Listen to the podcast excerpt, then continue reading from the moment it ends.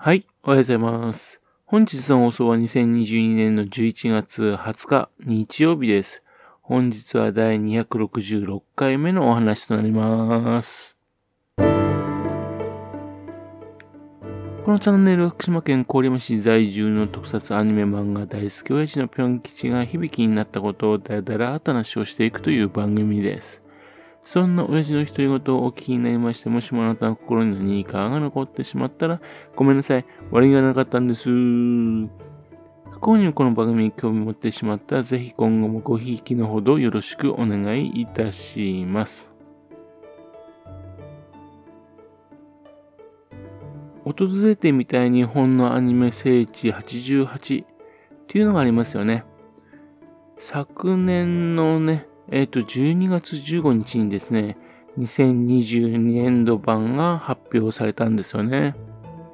多分今年もですね、ですので、あと1ヶ月以内にですね、来年度のね、聖地が発表されるんだと思うんですよ。これが発表されますとね、3月になりましてね、来年の3月になりまして、ガイドマップ本がね、発売されるんでしょうね。このアニメ聖地88っていうのはですね、2016年の9月にですね、設立された一般社団法人アニメツーリズム協会が発表しているものなんですよ。会長はね、機動戦士ガンダムでおなじみの富野祐樹さんなんですね。アニメ聖地をですね、88箇所選定することでですね、オフィシャル化して、アニメ聖地をつなぐ広域周遊観光ルート、ね、こういったものを官民連携のオールジャパン体制で達成することと、それとアニメ聖地を海外国内のクールジャパンコンテンツファンへの様々な手段で発信して、観光客とアニメ聖地をつないで、インバウンドと新たな、新たな客を促進させること。ね。といったことを目的にしている団体なんですね。まあ、88と書いていますけどね、えー、2022年の時にはですね、142もあるんですよ。現在ですね、このアニメ聖地ですよね、作品の舞台となった、ね、部門と、それあと施設、イベント、部門の2つ、ね、その2つに分かれるんですよね。この選定の方法なんですよね。ネットなどからですね、集めた投票、これをベースにいたしまして、作品の権利者の皆様だとか、あるいは地方自治体の関係者の皆様だとか、ね、協議を行っていて、訪れてみたい日本のアニメ聖地88を選定しているんだそうなんですよね。ネットからの投票はですね、前年の6月から9月、そしてあと聖地に置かれた投票箱、そこに投票できるのはね、手書きの投票も7月から9月、その期間中に投票したものがね、反映されるみたいです。ですけどもね、純粋にこの投票で決まるんならいいんですけども、ね、先ほど言いましたようにね、えー、その作品の権利者の方、ね、それと地方自治体の皆様、ね、こういったのがね、入ってきまして、それで決まっていくんですね。そのため、実際のアニメファンのね、イメージする聖地とはね、かなり違うところがね、聖地となっているね、印象があるんですよね。それで毎年ですね、もやもやっとしてしまうんですよね、自分。他の方はどうでしょうかね。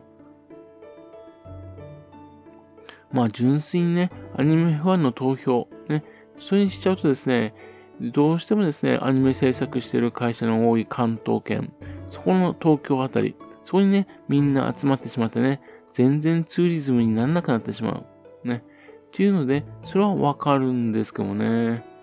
ですけどもね、どうにかなんなのかなといつも思うんですよね。せっかくですね、その日に投票したんだらですね、その純粋な投票のね、結果もね、知らせてほしいなと思うんですけどね。ちなみにね、2022年はですね、福島県はですね、作品の舞台で4つあるんですよ。この4つっていうのはね、東北ではダントツなんですよね。いや、あの、北関東のね、茨城、栃木、群馬だってですね、一つずつなんですよ。だからそれ考えたらね、すんごいことなんですよね。と言いたいんだけども、やっぱりさっきな感じね、地元のアニメファンとしたらね、ちょっともやもやーっとするんですよね。例えば人気アニメの配給ってありますよね。あれ舞台が宮城県なんですよね。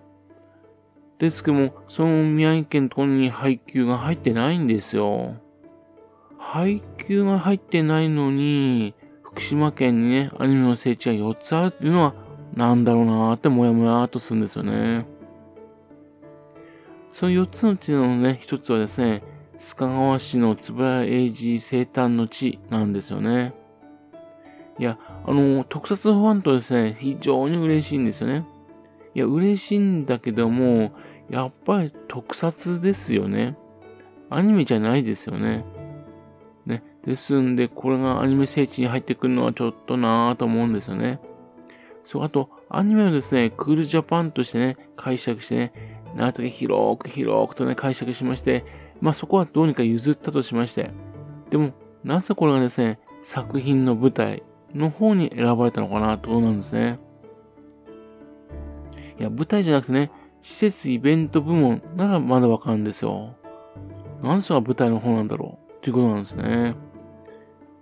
これはあの、つばやエイジミュージアムがあるとかね、特撮アーカイブセンターがあるとかね、福島空港があるっていうね、っていうので、まあ、施設イベント部門で選ばれたのはわかるんですけどね。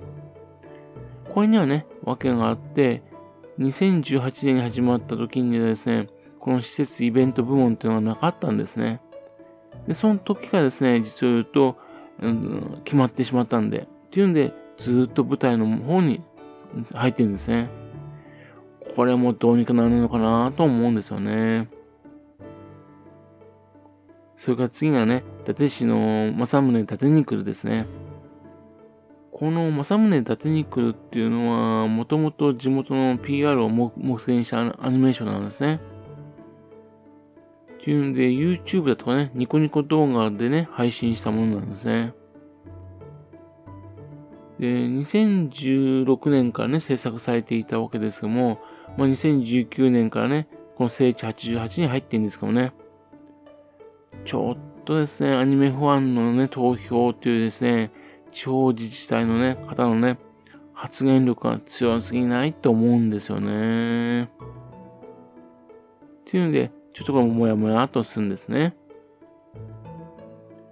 それから次は、いわき市のね、フライングベイビーズです。一応テレビ放送はされましたけどね。福島県のアニメファンとしても思うんだけども、そんなに投票されるとはね、思えなかったんですよね。いや、自分は好きなんです。フライングベイビーズ。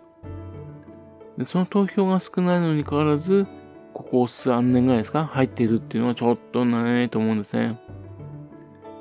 来年はね、フラフラダンスになってかなっていうのはちょっと気になるんですね。そして一番自分がわからないのはですね、会津若松市のね、白鸚記深海なんですよ。白鸚記はですね、2008年にね、えー、第1作が発売されました女性向けのゲームブランド、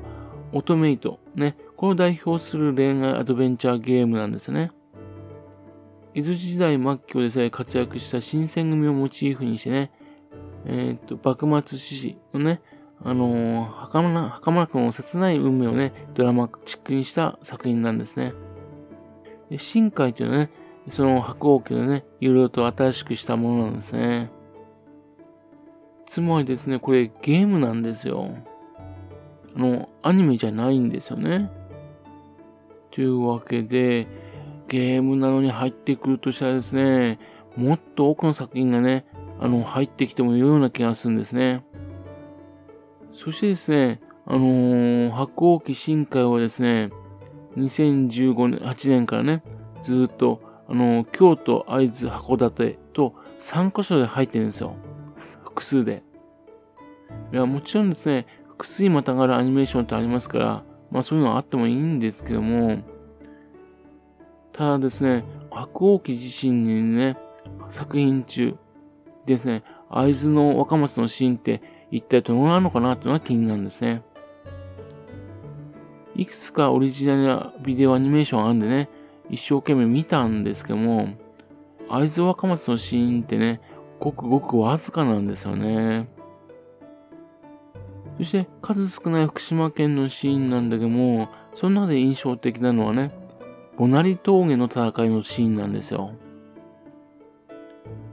ボナリ峠と言いますとね、福島県の人だったらわかるんですが、猪苗代町とかね、郡山市、ね、そこにまたぐところのところなんですよ。まあ、あいつの方に攻めてこようとしてくるのね、守ろうとしてるシーンなんで、というので、そこら辺がね、舞台となってるんですよね。というわけで、会津若松じゃないんですよね。それになぜですね、これが会津若松市のアニメーションなのかなと。それも不思議なんですよね。来月発表予定のね、聖地の88、2023年版ね、多分発表されても、もやもやがたまるんだろうなというふうに思ってるわけですね。少しね、解消される形になってくれると嬉しいんですけどね。はい。それではまた次回よろしくば、ぴょん吉さんお互いの話をお付き合いくださいね。本日もお聴きくださいまして、誠にありがとうございました。